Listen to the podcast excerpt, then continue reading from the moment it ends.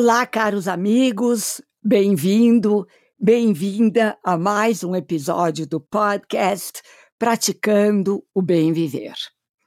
Eu sou Márcia De Luca, compartilhando por aqui muitos conhecimentos repletos de sabedoria.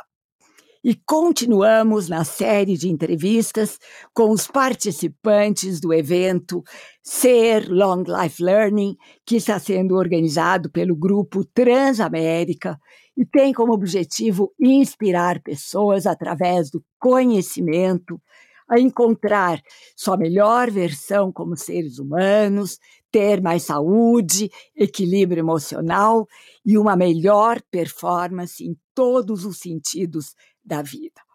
E relembrando também que o Ser Long Life Learning acontece no segundo semestre, dias 18 e 19 de outubro. E hoje a minha convidada, muito mais do que especial, é a doutora Ana Paula Isidoro Cury. Ela é médica formada pela UFMG e pós-graduada em medicina antroposófica. Ela é membro da Associação Brasileira da Medicina Antroposófica e da Sociedade Antroposófica do Brasil.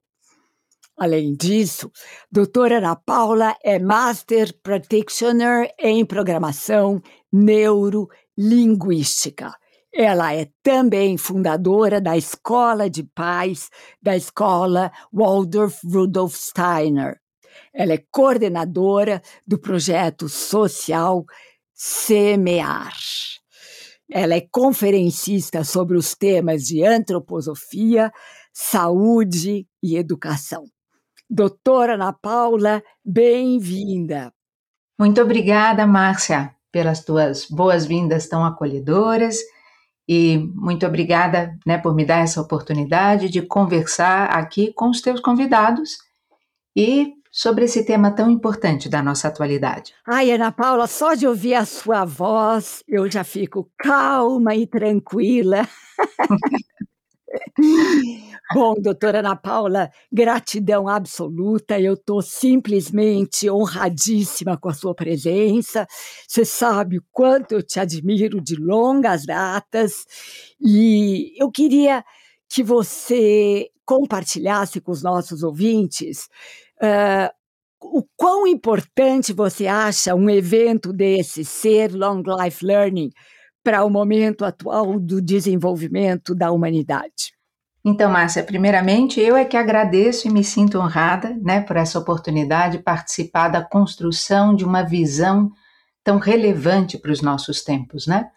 Tempos tão desafiadores em que a gente percebe que o próprio senso de humanidade está em questão, está sendo desafiado, né? Onde o potencial destrutivo dos atos humanos alcançou proporções assim nunca antes experimentadas. E a gente percebe é, que todos os campos da vida humana estão hoje em crise, estão hoje em xeque. A educação, a, o meio ambiente, a política, a vida cultural, a saúde, né? todos os campos, a economia, em todos os campos da vida humana, a, alguma coisa não vai bem. E crise sempre é uma oportunidade para uma mudança. Então eu realmente penso que nós estamos assim, de um lado quase que diante do túmulo de uma civilização, mas ao mesmo tempo o berço para uma nova, a partir de um despertar da consciência. E uma consciência que esteja muito mais pautada por essa reconquista ou resgate dessa essência humana. Então, uma vez que esse evento procura promover e fomentar o despertar dessa nova consciência, evocar o sentido do que significa de fato ser humano e encontrar caminhos e práticas né, que nos ajudem a realizar isso, então é o máximo, né? É incrível que a gente possa se reunir para fazer isso, se dedicar a um tempo para isso. Nossa, Ana Paula, como você encontra palavras além de lindas, pertinentes ao assunto. Como mesmo o ser humano conseguiu chegar no que nós estamos hoje, que coisa, que tristeza, né? A gente pode dizer de um lado, mas como você diz, crise é uh, abertura de novas oportunidades e que a gente está na aurora, né, de uma nova Uh, de, um novo, de um novo tempo onde a consciência será o novo paradigma. E eu espero realmente que os seres humanos se conscientizem de que nós precisamos mudar, porque sem essa mudança a vida vai continuar sendo ainda mais difícil, não é mesmo? É verdade. Eu vejo que as coisas não vão ficar mais fáceis e nós é que teremos de ficar mais fortes. E talvez esse seja o sentido e o propósito de todas as dificuldades e desafios que a gente está vivendo. Que a gente encontre, né? não, não se diz que a, a dificuldade, a necessidade é a mãe né, da criação, então talvez a gente tenha mesmo que se recriar, que se reinventar, e esse é o momento. Né? Exatamente. É hora realmente de nós mudarmos e é agora ou agora. E doutora Ana Paula, qual a visão da antroposofia sobre o mundo? Então, Márcia, você me convida a falar um pouco da antroposofia. Antropos, do grego, significa ser humano. Sofia, sabedoria. Antroposofia é um caminho de conhecimento que quer evocar na nossa consciência, elevar a nossa consciência a sabedoria, o significado, o sentido, a essência do que é ser humano. Então você percebe que tem muita identidade já com o propósito desse evento, né? A antroposofia, como esse caminho, ela ela se constitui também num, num um, vamos dizer, um, um caminho de autodesenvolvimento consciente. O ser humano que é visto nessa concepção como um ser dotado de corpo, de alma, de espírito, deveria poder ser nutrido, alimentado, né, na sua formação, em todas essas múltiplas dimensões. E quando for cuidado, por exemplo, por uma visão médica, uma visão médica que esteja inspirada nessa compreensão do ser humano, então também deveria olhar para todas estas relações e não somente para o seu corpo, que é tangível, que é sensorialmente perceptível pelas nossas capacidades comuns. Mas existem outros níveis, da, outras dimensões né, que constituem a nossa entidade humana que não são visíveis ou tangíveis, senão nas suas manifestações e efeitos e elas são consideradas dentro dessa visão.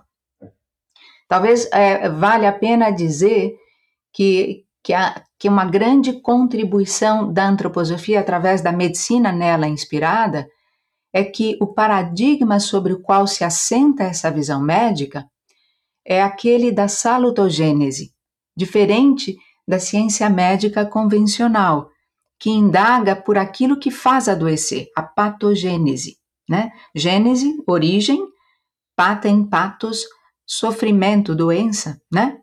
A salutogênese indaga por aquilo que engendra saúde. E então, diferentemente da abordagem que quer reconhecer o que faz adoecer e evitar ou eliminar a doença, a, a medicina antroposófica e todas as visões milenares, né, permeadas de uma sabedoria espiritual que se assentam no mesmo paradigma, elas procuram compreender o significado, o propósito de um adoecimento e apoiar todo o ser no seu organismo em seu esforço de cura. Curar significaria reintegrar, reconciliar aquilo que entrou em dualidade, polaridade, conflito, polarização e conflito. O arquefenômeno por trás de um adoecimento seria algo que dentro da gente se cinde, né? se rasga, se separa. E aí, quando existe isso que não está integrado, por exemplo, se na vida da alma, na vida da minha consciência, por vida de alma eu significo a vida dos meus pensamentos, sentimentos, os impulsos com essa força para agir, né? Então, quando eu, na minha vida interior, entro em conflito com alguma coisa, eu às vezes estou vivendo um dilema existencial profundo, e isso me cinde, eu não consigo integrar isso na minha consciência, se isso se, é, vamos dizer, se estende no tempo ou se intensifica para além do continente que eu posso dar para isso, né, né, dentro de mim. Então, isso não, não está solucionado, né? E, e aquilo que não está em solução, como que se precipita, se sedimenta e atravessa então a minha vitalidade e condensa como um sedimento no meu corpo. De certa maneira, em todo adoecimento, a gente poderia decodificar uma linguagem cifrada da alma, como algum conteúdo que dela se condensou e tenta, através do corpo, como um inconsciente visível, né? É, equilibrar, resolver aquilo que pela via da consciência não me foi possível fazer. Então, quando a gente fala em somatização, por exemplo, a gente está falando de algo que desce ao soma, ao corpo, mas que vive originalmente como um conflito, como uma cisão, como uma dualidade que não pode ser integrada na alma. Então isso vem ao corpo e se torna visível. E agora o que, que isso pede? Isso pede um remédio, um retorno ao caminho do meio, o meio no qual os polos se encontram em equilíbrio. Então, de certa maneira, eu entendo que a visão antroposófica baseada na salutogênese, ela traz recursos e uma compreensão é, que nos possibilita devolver a harmonia, restaurar a harmonia, apoiando o corpo, que já é sábio, né, que tem é, processos é, que são profundamente inteligentes, mas que a gente não domina com a consciência ordinária comum. Então, é, a busca desta compreensão e apoiar o organismo no seu esforço de reconciliação e cura é o que essa visão médica procura apresentar. Não sei se eu me fiz clara, mas você pode me perguntar o que não tiver claro para você. Ana Paula, você sabe que eu estou emocionada e eu não posso nem fingir que eu não estou, porque a minha voz está totalmente embargada. Te ouvir é realmente uma benção. E do jeito que você fala, a gente pode entender que as coisas são tão simples, mas que nós mesmas complicamos a vida. E, e, e o objetivo da antroposofia é exatamente igual ao de Ayurveda, por exemplo, Sim. que são duas medicinas antigas, milenares, a gente não se preocupa com a doença em si, a gente teria que se preocupar com a causa, com essa separação do todo. E tem um ditado indiano que eu amo, que diz o seguinte: que toda doença é saudade do lar. E o lar é o que tá, o que faz essa unicidade, esse essa integração com corpo, mente espírito, que hoje em dia a medicina normal ocidental não leva em consideração. E, e, e, eu acho realmente que essas medicinas, antroposofia, ayurveda, são ferramentas importantíssimas para o equilíbrio do ser humano como um todo, equilíbrio físico, mental, espiritual, o que vai proporcionar uma melhor performance do ser humano em todos os sentidos da vida dele. Nossa, é, é uma maravilha, né? Uma maravilha. E, e você é, faz um trabalho também é, de atendimento nas favelas, no Paraisópolis, não é? Você continua fazendo isso ou não mais? Sim, a gente mantém um, um trabalho social em Paraisópolis, embora ele tenha sofrido bastante com a pandemia, né? Várias ações foram suspensas e agora a coisa está sendo reformulada. Mas eu mantenho pessoalmente um vínculo afetivo muito forte com essa comunidade e com muitas pessoas que eu tive a, a, a oportunidade, a bênção de conhecer lá e que me enriqueceram muito. E, é, é, lá nós começamos, na verdade, o trabalho mais com um caráter higiênico pedagógico, e depois é que ele foi evoluindo também para acomodar um, um, ambulatório social e, e muitos profissionais também é, de áreas relacionadas, de práticas integrativas, complementares, não necessariamente da antroposofia, é, vieram engrossar as nossas fileiras e, e se doar também, né, para oferecer a essas pessoas um pouco daquilo que gente que economicamente é mais favorecida tem acesso e normalmente essas pessoas não têm, né? Então acho que a gente deveria poder propiciar uh, a quem muitas vezes realiza por nós, né, serviços que nos desincumbem de outras tarefas que, do contrário, a gente teria de a gente mesmo fazer, e, e é a forma de a gente devolver para eles, né? Muitas das pessoas que vivem lá atuam em casas de famílias das pessoas que moram ao redor, né? Como funcionários domésticos, como prestadores de serviço, motoristas e tudo. E, e se nós tivéssemos que fazer isso, nós talvez não tivéssemos avançado num, num, numa própria evolução cultural e espiritual, né? Então é uma forma de a gente também devolver a essas pessoas aquilo que a elas muitas vezes é negado né, ficam às vezes marginalizados em relação a oportunidades de desenvolvimento. Então, acho que a gente precisa né, também trazer para essas pessoas algo de qualidade. Você sabe, Ana Paula, ao te ouvir, eu fico tão feliz que eu tive a ideia e a inspiração de te convidar para fazer parte da mesa redonda de medicinas integrativas uh, e cuidados e abordagens né, integrativas no ser, porque eu acho realmente que a antroposofia pode ser uma ferramenta importantíssima para esse equilíbrio do ser humano e para novos aprendizados. Uhum.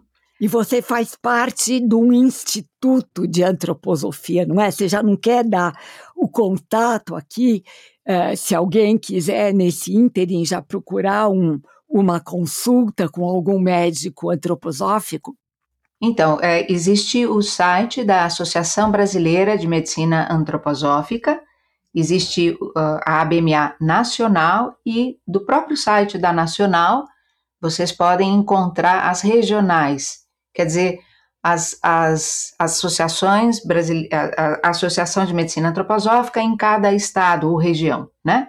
Então, nós temos a regi Regional São Paulo. Se vocês colocarem Associação Brasileira de Medicina Antroposófica no Google, vocês encontram lá as referências, os sites, e dentro dele existe o indicador médico. Então, se alguém quiser procurar um profissional que se orienta por essa linha, né, essa concepção médica, é, para conhecer, né? Para fazer uma consulta, para buscar essa harmonia, essa restauração desse equilíbrio em todos esses múltiplos níveis da nossa Constituição, vai encontrar lá vários nomes de diversas especialidades.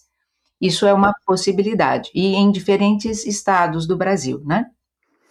Isso é antroposofia, é uma ferramenta importantíssima para ser incorporada no dia a dia como estilo de vida mesmo, né, Ana Paula?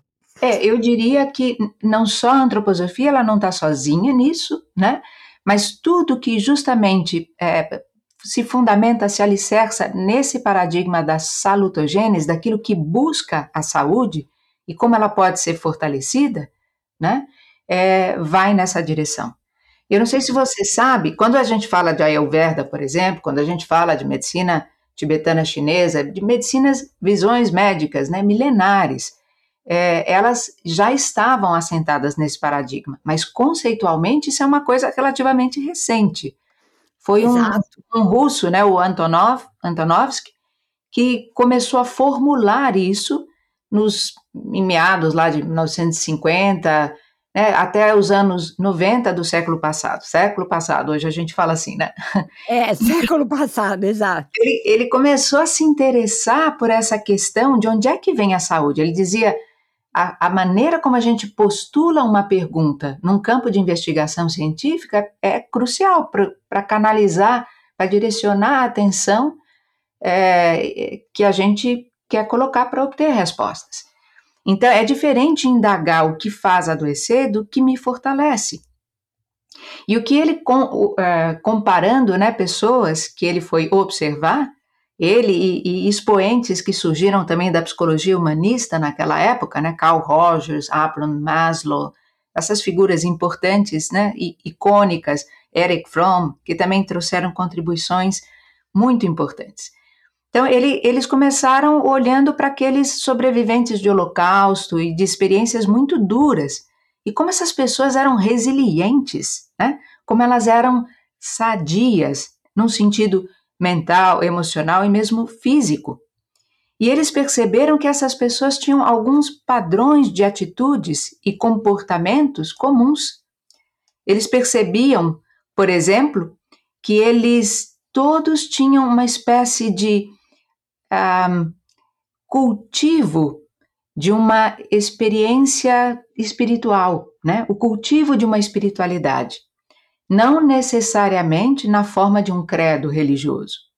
Às vezes é como a confiança na existência de um poder ordenador e sábio de todo o universo, a qual, ao qual a gente também de certa maneira pertence. Então essa fé, essa essa conexão que era cultivada de alguma forma, né? Era um dos padrões comuns a essas pessoas que eles viam como mais saudáveis e capazes de lidar com as adversidades e sair fortalecidos delas. Uma outra é, condição que ele percebia é que elas tinham relacionamentos humanos afetivos muito sólidos. Elas, portanto, se sentiam pertencentes, queridas, amadas e amavam também. Né? Relacionamentos sólidos são aqueles que são perpassados por valores como honestidade, né? sinceridade, autenticidade, afetividade, o amor, esse respeito à autonomia e à dignidade do outro. Então, esses relacionamentos sólidos eram também como que uma rede de amparo mútuo. E essas pessoas, então, se sentiam sempre fortificadas, acompanhadas, carregadas no colo quando precisavam no nível físico, elas tinham essa habilidade de se confrontar com o que é estranho e se fortalecer nesse confronto, que é, uma, é um outro jeito de a gente falar da imunidade, né? De falar da, dessas capacidades sábias que o nosso organismo tem de sempre devolver a, a homeostase, ao equilíbrio, o meio interno. Essa capacidade de se adaptar ou de compensar aquilo que se constitua numa potencial ameaça, né? Então, quando essas pessoas demonstram esses, essas três atitudes e, e têm virtudes que a gente poderia mesmo dizer fé, né, amor nessas relações e esperança, né?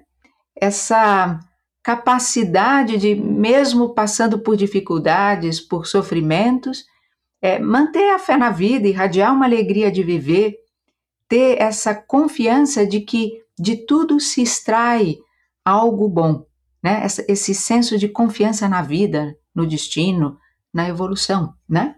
Então, essa, essas atitudes que essas pessoas mantinham era aquilo que as tornava mais resilientes, mais sadias.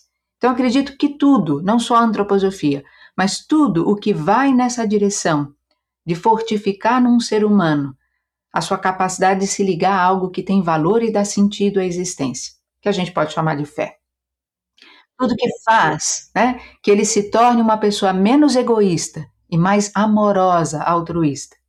Tudo que o torne uma pessoa mais autêntica, verdadeira e cheia de esperança no futuro. Né? Então não, se, não, não olha para circunstâncias difíceis como vítima delas, mas assume um protagonismo, uma proatividade e sempre procura uma forma que ele escolhe né, de atuar em, em relação a isso. Talvez eu não tenha poder para mudar tudo quanto acontece ao meu redor, mas eu posso escolher como eu vou lidar com isso.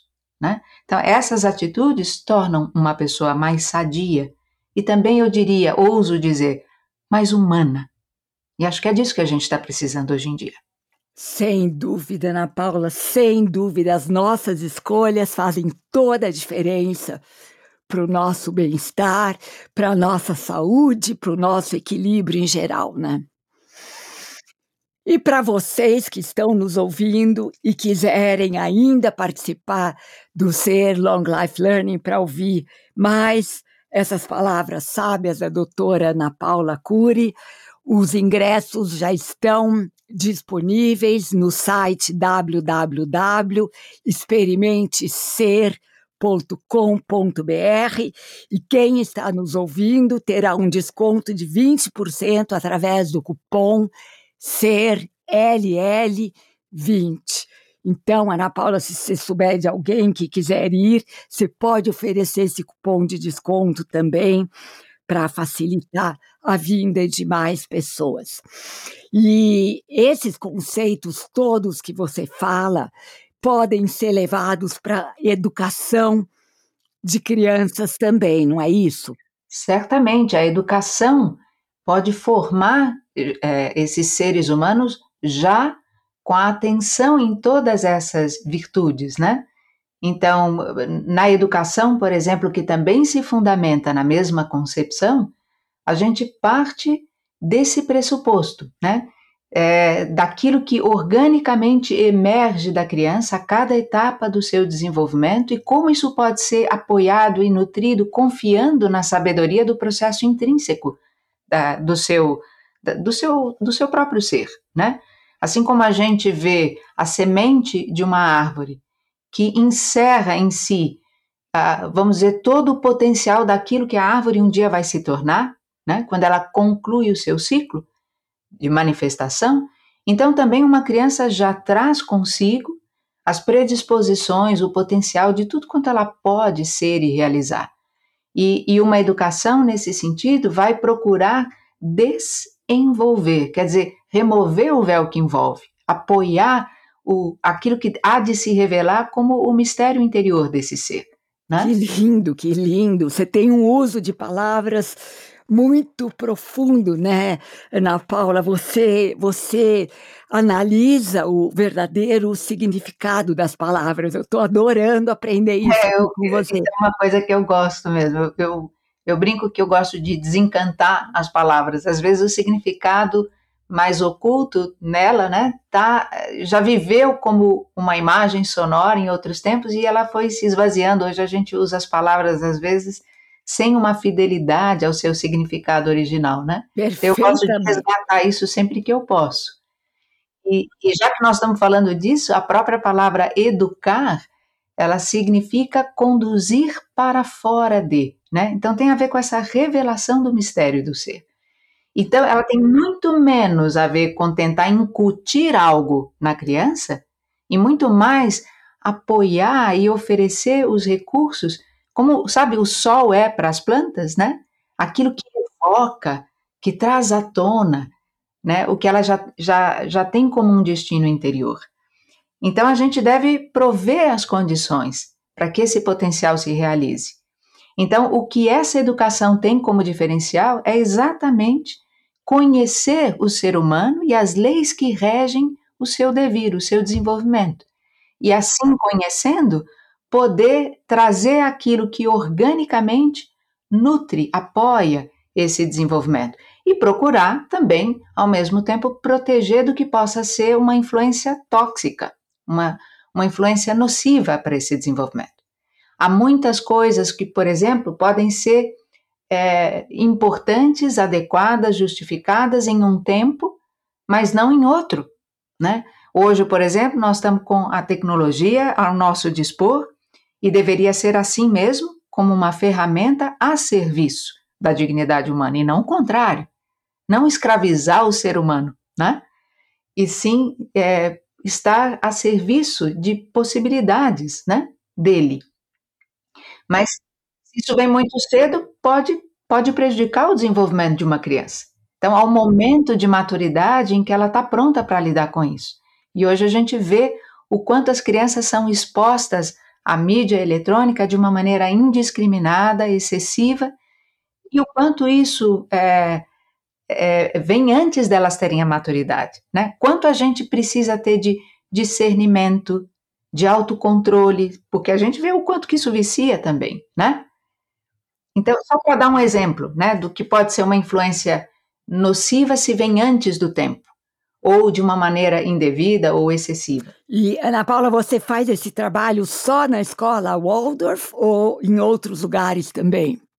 Originalmente chamada Escola de Paz, hoje o conceito de família está né, tá ampliado, então a gente fala de escola de famílias, porque não existem mais só pais, né? Às vezes tem pessoas que adotam a, a, uma criança ao seu cuidado e não é necessariamente pai ou mãe, mas é quem cuida, né? Então hoje nós eu trabalho ministrando inclusive uma formação para líderes facilitadores de comunidades de uma parentalidade consciente, né?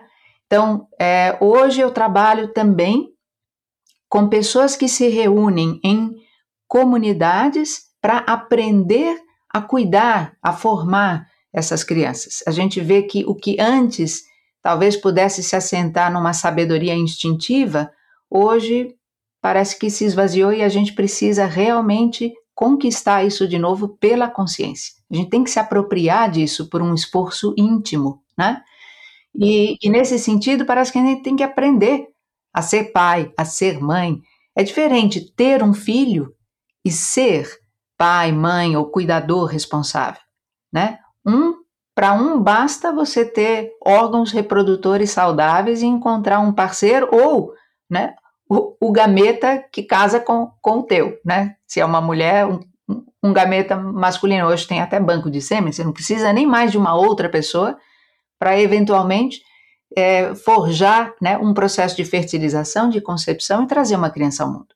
Mas cuidá-la, formá-la, criar as condições nas quais ela possa vir a realizar o seu pleno potencial, isso é um trabalho dia a dia, que requer muito amor, mas um amor que precisa estar iluminado por uma sabedoria.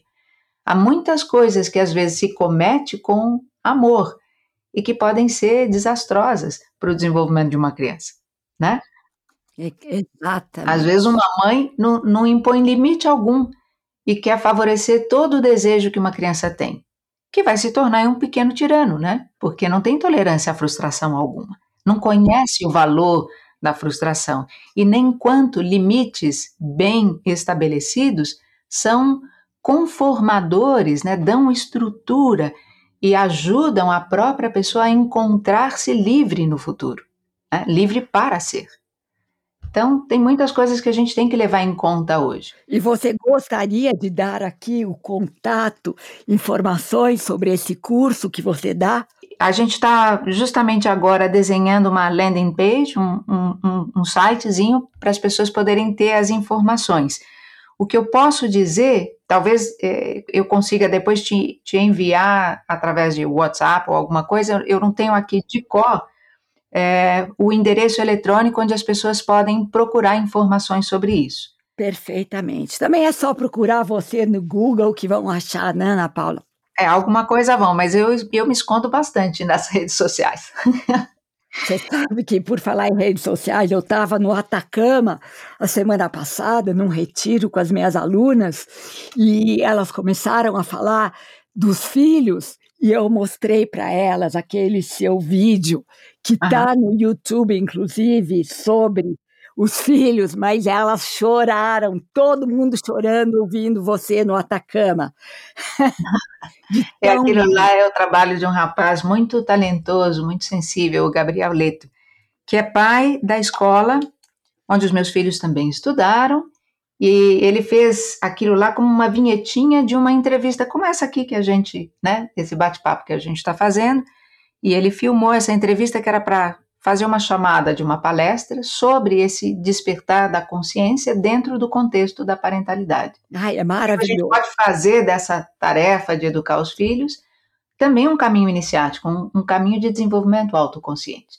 Perfeitamente. Ana Paula, estamos chegando ao final do nosso tempo aqui. Eu queria te agradecer imensamente essa sua dedicação e compartilhar essa sua imensa sabedoria aqui no meu podcast sobre as entrevistas do Ser Long Life Learning. Gratidão absoluta. Eu que agradeço muitíssimo, Márcia, pela oportunidade, pelo teu convite e por poder estar com você, que é uma pessoa que eu também admiro e tenho um carinho enorme. Gratidão, Ana Paula. Já estou emocionada. e aqui me despeço com a já famosa saudação indiana, o ser que habita em mim reverencia o ser que habita em você e todos somos um só ser de pura luz. Namaskar.